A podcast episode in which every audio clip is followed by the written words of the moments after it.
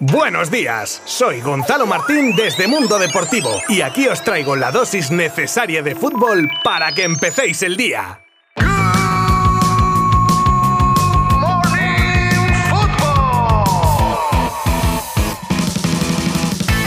Muy buenas. ¿Qué tal ha ido el fin de semana? Espero que bien, a pesar de la derrota de la Roja ante Suiza el sábado en la Romareda. Aún dependemos de ganar a Portugal, así que confiemos. Una selección de la que hablaremos en este inicio de episodio, al igual que de los partidos destacados de ayer domingo de la Nations League. Y hablaremos también en profundidad de la escabechina que ha sufrido el Barça en materia de lesiones. Tendremos información sobre el mercado con rumores y más cosas que abordaremos en este lunes 26 de septiembre habla Gonzalo Martín desde Mundo Deportivo y comenzamos en 3, 2, 1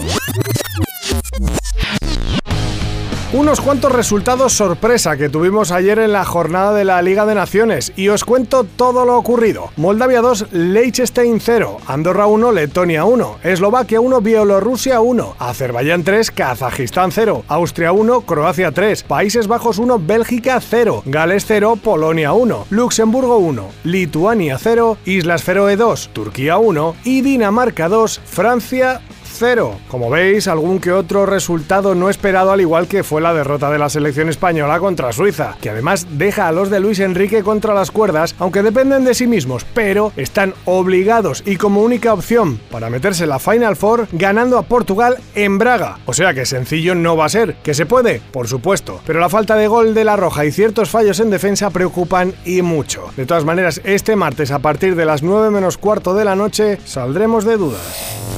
Pedri ya es un fijo tanto en la selección como en el Barça, pero evidentemente su juventud le da un margen de mejora grandísimo y en este contexto aparece Xavi como pieza clave en su desarrollo deportivo y tiene como uno de sus objetivos hacer crecer al canario con muchos consejos, entre los que han destacado que el de Terrassa le ha pedido que no se lesione. Parece una obviedad, lo sé, pero las ganas de jugar pueden hacer que unas molestias deriven en algo más y el que tenga la cabeza para poder parar y descansar antes de llegar a una lesión es algo bastante importante. También le insiste en que debe mirar más a portería. Esta es una elección que además el propio Xavi tuvo que aceptar en sus inicios y sabe de buena tinta de la calidad que tiene Pedri y como a veces peca de querer buscar al compañero en vez de mirar a puerta. Por último, le ha dejado claro que debe dar un paso adelante dentro del equipo, ser importante y referencia tanto dentro como fuera del campo, tanto con el balón como sin él. Desde luego, el futuro del Barça y de la Roja está en gran medida en sus botas. Y hablando de futuro, pronto sabremos con exactitud lo que le deparará a Ronald Araujo, que se lesionaba jugando con su selección el otro día. Concretamente sufría una abulsión del tendón del aductor largo del muslo derecho. Y es que, como en muchas lesiones, existen tratamientos conservadores o bien pasar por el quirófano. Una decisión que deberá tomar el jugador hoy seguramente tras una reunión con los médicos del club. Lo que sí sabemos es que de pasar por el quirófano, el charrúa se quedaría casi con total seguridad sin mundial. Ahora, que de no hacerlo, habría riesgo de recaída si no se recupera correctamente. Una dicotomía que muchas veces se le plantean a los futbolistas. Por cierto, que amén del propio Araujo, el Barça es el otro gran perjudicado y por ello la FIFA deberá indemnizar al equipo azulgrana pagando hasta que el defensa tenga el alta médica y se reincorpore, que ojalá sea lo antes posible.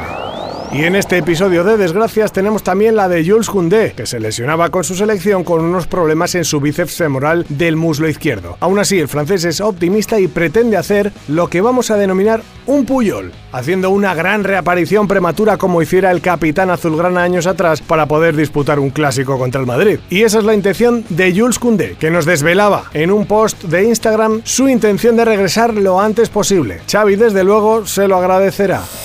Vamos ahora con un par de temas de mercado o de futuro mercado. El puesto de central ya sabemos que siempre un puesto comprometido, que está muy expuesto y es por eso que uno de garantías es tan codiciado, pues Van Dijk, considerado el mejor central del mundo probablemente, ha puesto en el mapa más todavía al que llama su sucesor y sobre el que el propio jugador se deshace en elogios. Hablamos de Jurrien Timber, del que el neerlandés asegura que es mejor que él mismo a su edad y que tiene un potencial altísimo. Si no lo conocíais, quedaos con ese nombre.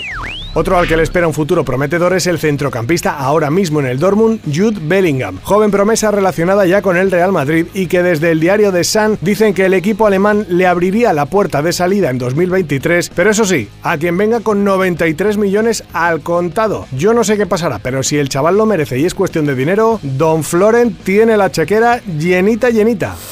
Y nos despedimos hoy con la petición que se plantean desde la Federación Argentina de Fútbol con respecto a sus jugadores y que podría afectar seriamente al Atlético de Madrid. Y es que la AFA estudia pedir a los clubes de origen de sus internacionales que liberen a los jugadores una semana antes de lo estipulado para preparar mejor el Mundial. El Atlético estaría obligado a dejar ir a tres jugadores clave como De Paul, Correa y Nahuel Molina.